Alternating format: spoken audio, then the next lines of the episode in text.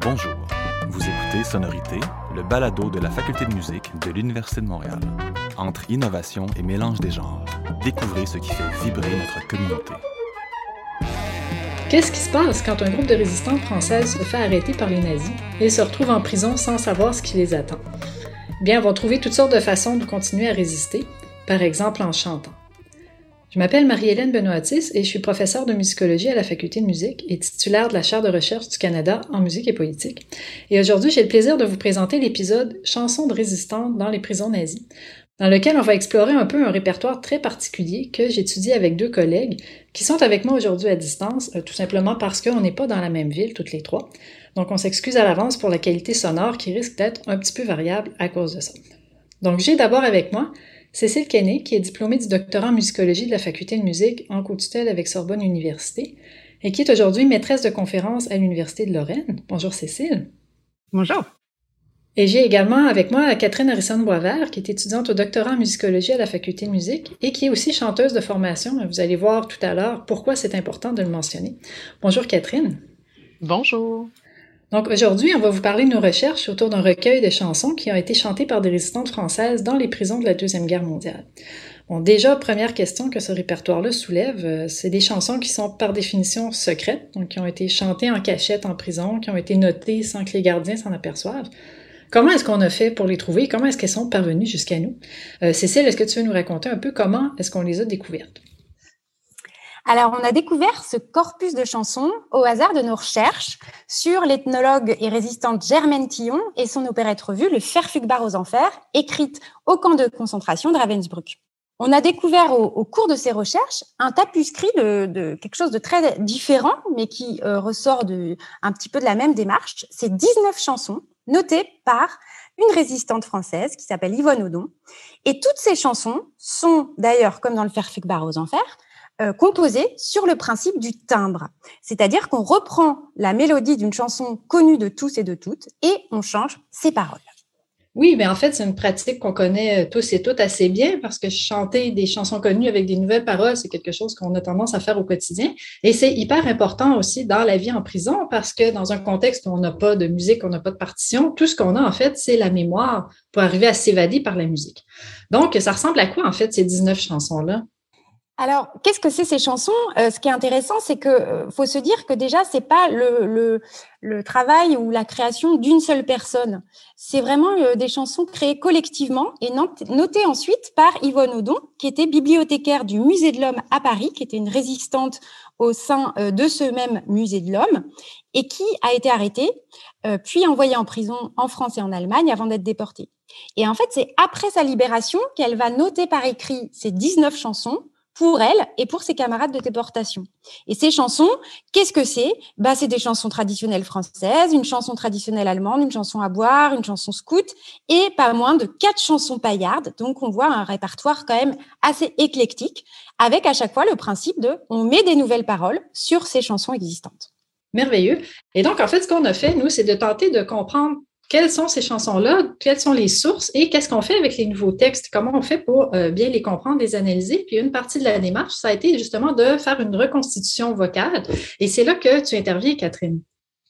Exact. Mais ben, en fait, moi, mon travail, puis c'est ce que je vais présenter un peu tout au long de, cet épisode, c'est comment est-ce que j'ai pu passer de la pièce originale pour accoler le nouveau texte, puis en faire une chanson qui, qui fonctionne et qui est euh, unitaire. Exact. Et on va voir en fait à quel point ça peut être important de chanter ces chansons-là, simplement pour arriver à les comprendre. Euh, soulignons dès le départ que dans plusieurs de ces versions-là, euh, Catherine a été accompagnée au piano par Monica Hahn, qui est également une diplômée de la faculté de musique au doctorat en interprétation piano et qu'on remercie très, très chaleureusement. Donc, qu'est-ce qu'on va faire euh, dans la suite de cet épisode? On va passer en revue en fait quelques exemples de chansons qui sont dans le fond Yvonne Odon, justement, pour voir qu'est-ce que c'est que ça et qu'est-ce qu'on a à en dire. Donc, premier exemple, euh, Cécile parlait tout à l'heure du répertoire de chansons paillardes. C'est un répertoire qui est très, très important dans ce fond-là et dont on a un petit exemple avec la chanson bien connue, Le joueur de lutte, connu plus, plutôt sous le titre Troulala. Donc, on va en écouter un petit extrait simplement pour se le remettre dans l'oreille. Un fameux joueur de lutte. Un fameux joueur de lutte. Pour attirer la pratique, il a mis sur sa boutique. C'est ici pour un écu qu'on apprend à jouer de l'épinette. C'est ici pour un écu qu'on apprend à jouer du. Oh là là, oh là là, oh là,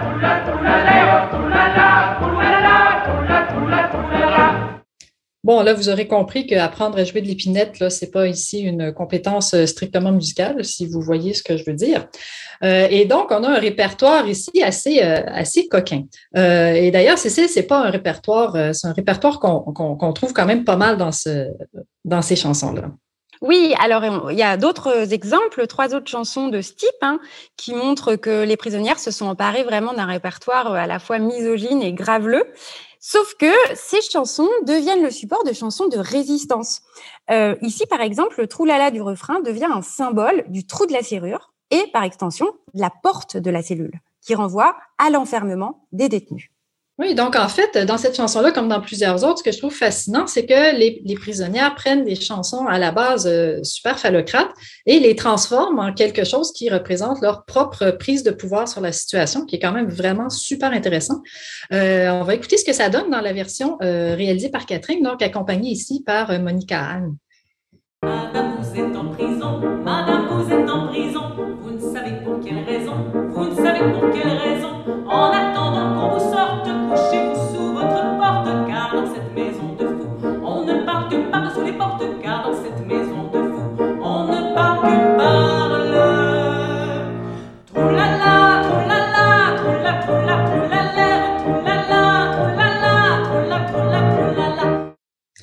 Catherine, c'est pas facile à chanter, euh, cette chanson-là. Peux-tu nous parler un peu de comment tu as travaillé pour la, reconstituer? Oui, absolument. Ben, déjà, ce qui est intéressant de façon générale, c'est de comprendre de quoi je bénéficie comme outil pour travailler ces chansons-là. Donc, moi, j'avais juste un texte et la version originale enregistrée. Donc, ça demandait de d'essayer de comprendre comment le texte devait s'accoler euh, sur la musique. Donc, j'ai pas de partition qui me dit déjà tout comment faire. Je dois le faire moi-même. Euh, ce qui demande quand même quelques essais-erreurs pour comprendre comment la prosodie a été conçue euh, pour que les mots marchent sur la musique. Et puis, dans cette chanson-là, ben, ce qui est intéressant, c'est de euh, d'allier le propos qui est assez grave à l'enthousiasme de, de la chanson quand même, qui est assez dynamique et, et hop la vie. Et puis, ce qui est intéressant particulièrement en musique ici, c'est vraiment le jeu des consonnes dans cette euh, dans cette chanson-là, notamment en raison de la rapidité euh, du à laquelle passe le texte. Euh, par exemple, l'expression passer sous la porte. Donc les les consonnes sont très très per- percussives et ça passe très vite. Donc c'est tout un travail de prosodie qui était vraiment intéressant. Effectivement, tout un défi. Euh, maintenant, deuxième exemple. Euh, on a une chanson, en fait, qui est composée en 1920, qui a été popularisée par Miss Tinguette, qui était, euh, Cécile, une chanteuse très, très connue à l'époque. Oui, Miss Tinguette, c'est la chanteuse star des revues à grand spectacle à Paris au début du XXe siècle. Et c'est une chanteuse qui a une voix traînante bien à elle, des chansons pleines de gouailles, des spectacles chantés et dansés, admirés pendant des décennies. Et donc, c'est un grand succès. Et euh, voilà, il n'est pas étonnant que les prisonnières euh, connaissaient euh, cette chanson truffée de mots d'argot qui va exprimer euh, cette chanson qui s'appelle J'en ai marre, euh, le ras-le-bol d'une femme pauvre qui se tue au travail et qui pourtant n'a rien et qui est méprisée. Et tout cela va ressortir dans le refrain avec une formule musicale très simple et marquante sur le texte. Moi, j'en ai marre. Au turbin, du soir au matin, moi j'en ai marre de toujours manger de la vache enragée, moi j'en ai marre. Se dire faut que ma peine, je la traîne fourbue, jusqu'à ce que je crève sans rêve, sans but. Donc, c'est quand même une chanson tout à fait appropriée pour euh, évoquer la situation euh, dans les prisons nazies. Euh, comment est-ce que le texte est transformé pour refléter cette nouvelle situation-là? Alors pour les prisonnières du Cherche Midi, la chanson devient le récit à la fois humoristique et exutoire de la vie dans la prison. Il y est question de l'enfermement, du froid, de la faim, de la peur qui viennent se greffer assez naturellement en fait aux significations de la chanson d'origine. Et d'ailleurs, les prisonnières gardent l'emblématique Moi j'en ai marre de la chanson source. Et qu'est-ce que ça donne côté interprétation, Catherine? Ben, c'est vraiment intéressant parce qu'on peut vraiment s'appuyer sur l'interprétation de Mistinguett pour euh, chanter la version détournée. Donc tout le, le ton un peu plaintif, euh, puis la voix nasillarde aussi qui est vraiment intéressante euh, à reprendre. Donc comme on en a marre d'être en prison puis qu'on veut traduire une certaine langueur puis une, une impatience de, de sortir, mais ben, on peut vraiment reproduire cette intention là. donc c'est ça le, le style parler chanté, l'absence de vibrato, puis euh, le timbre nasillard. Donc, côté placement de la voix, c'était vraiment intéressant. Toujours sur mon lit, le jour et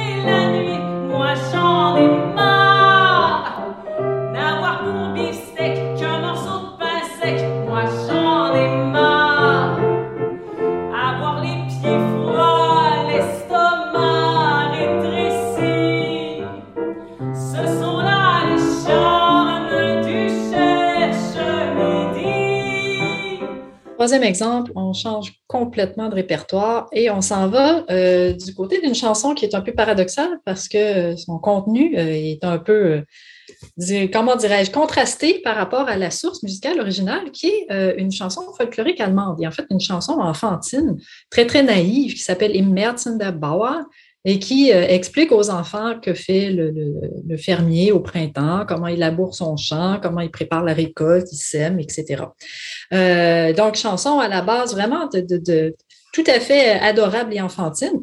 Qu'est-ce que ça devient, Cécile, dans les mains d'Yvonne Odon et de ses camarades de détention? Alors ça devient quelque chose de très violent. Les prisonnières euh, vont exprimer dans cette chanson leur haine d'une surveillante euh, particulièrement perverse à laquelle elles vont souhaiter tout le malheur du monde, d'où sans doute euh, le choix d'une chanson allemande pour cette chanson qui fait vraiment exception hein, avec cette source allemande. Et en fait, c'est un défi de l'interprétation aussi, ce contraste énorme entre la source originale très, très innocente et le texte très brutal. Qu'est-ce que ça donne sur le plan d'interprétation, Catherine? Ben, ça donne quelque chose de euh, vraiment chouette, en fait, de très intéressant, de très contrasté. Euh, personnellement, j'ai opté pour une interprétation en voix de tête, pas trop appuyée. Donc, ça permet vraiment d'accentuer la filiation avec le caractère un petit peu euh, enfantin de, de la chanson originale. Puis, ça accentue euh, le, contraste vraiment drastique euh, entre la mélodie et le texte. Donc, si je vous chantonne un petit un petit exemple du, du dernier couplet, qui parle quand même de pendre une surveillante de prison, euh, je le souligne d'emblée. Le Reich en dépine, voit ces derniers jours, au diable la fouine, voici le retour. Laissons la sauvage pendue au balcon du troisième étage de notre prison. faut avouer que ça fait des frissons dans le dos. J'ai beau connaître par cœur cette chanson-là, ça me le fait à chaque fois. Euh, donc, ça prouve l'efficacité de cette chanson-là, dont la, la cruauté passe par l'innocence. Merci beaucoup, Catherine. Alors, heureusement, pour notre dernier extrait, euh, on va retourner sur un terrain un tout petit peu plus joyeux euh, avec une, une parodie d'une chanson très connue à l'époque qui s'appelait Prosper Yoplaboum. Alors, Cécile, veux-tu nous en parler un petit peu?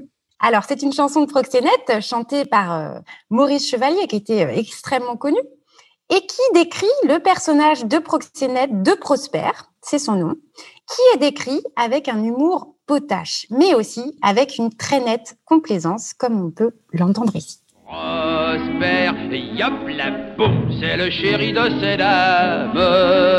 Prosper, yop la boum, c'est le roi du macadam. Comme il a toujours la flemme, il fait jamais rien lui-même, il a son harem. Qui de Clichy à Barbès, le jour et la nuit sans cesse, fait son petit business. Mais en fait, cette chanson-là, elle a servi de source d'inspiration à quand même plusieurs mouvements de résistance pendant la Deuxième Guerre mondiale. C'est Oui, en fait, c'est une chanson de résistance qui était connue avant même euh, cette version euh, d'Yvonne Odon et de ses compagnes euh, de prison. Elle a été euh, chantée sous différentes formes et on sait que c'est une des chansons de l'écrivain et dessinateur Maurice von Mopes, qui était engagé à Londres aux côtés de De Gaulle et que cette chanson de la France libre donc a été diffusée sur les ondes de la BBC et donc entendue à la radio par les euh, résistants de, la résistance intérieure française et également publiée dans un petit recueil de chansons sur l'air 2 qui a été largué sur le sol français par les avions anglais. Le détournement est fondé, euh, vous allez euh, l'entendre, hein, sur la proximité phonétique entre Prosper et Hitler. Et le parallèle entre proxénétisme et occupation. Hitler y est ridiculisé, hein, c'est Hitler yoplaboum, et le texte dénonce aussi, dans le même temps, le pillage du pays par les occupants et l'arrestation de tous ses opposants.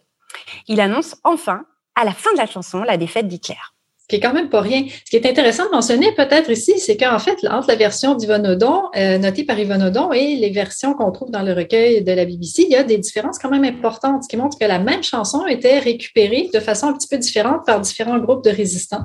Euh, c'est une, une, circulation que je trouve tout à fait fascinante.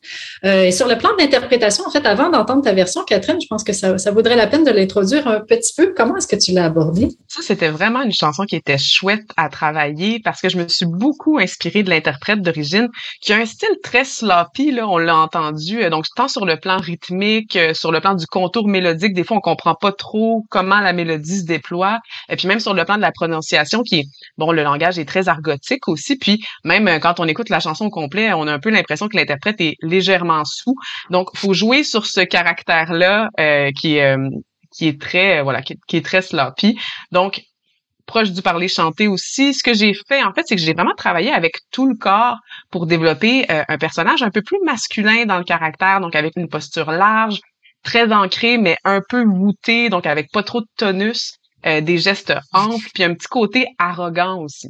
Donc, un des défis, puis qui est applicable aussi pour euh, pour toutes les chansons, c'est le travail de l'accent, euh, donc qui est très très marqué ici. Donc, pour une chanteuse, évidemment, pour une chanteuse québécoise, il y a des sonorités qui euh, que je dois vraiment reproduire très consciemment si je veux que mon interprétation soit similaire à ce qui était chanté ben, euh, en France, puis dans un contexte plus argotique, justement.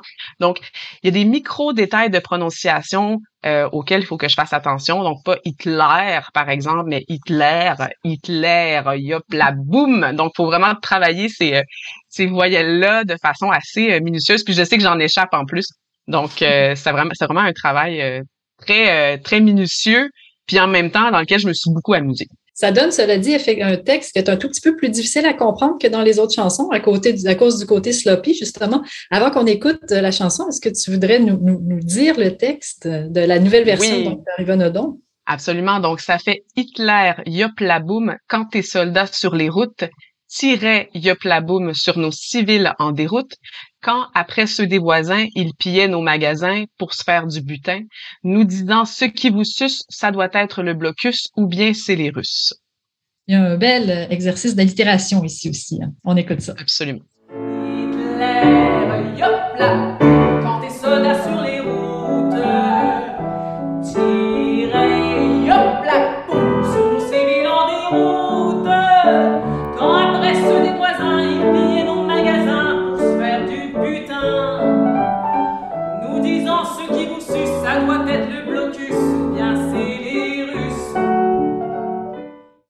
Catherine parlait tout à l'heure de euh, la posture physique qu'elle a adoptée pour euh, chanter cette chanson-là. Si jamais vous êtes curieux ou curieuse d'aller voir ça, euh, c'est en fait sous format vidéo sur le site de la Chaire de recherche du Canada en musique et politique. Dans la section documents audiovisuels, il y a plusieurs des enregistrements qu'on a réalisés dans le cadre de ce projet-là. Ça va être enrichi dans les mois à venir, mais vous avez déjà quand même plusieurs chansons que vous pourrez découvrir en version complète. Alors voilà qui fait le tour de notre petit aperçu de quelques-unes des chansons donc notées par Yvonne Audon euh, en, retour de sa déportation.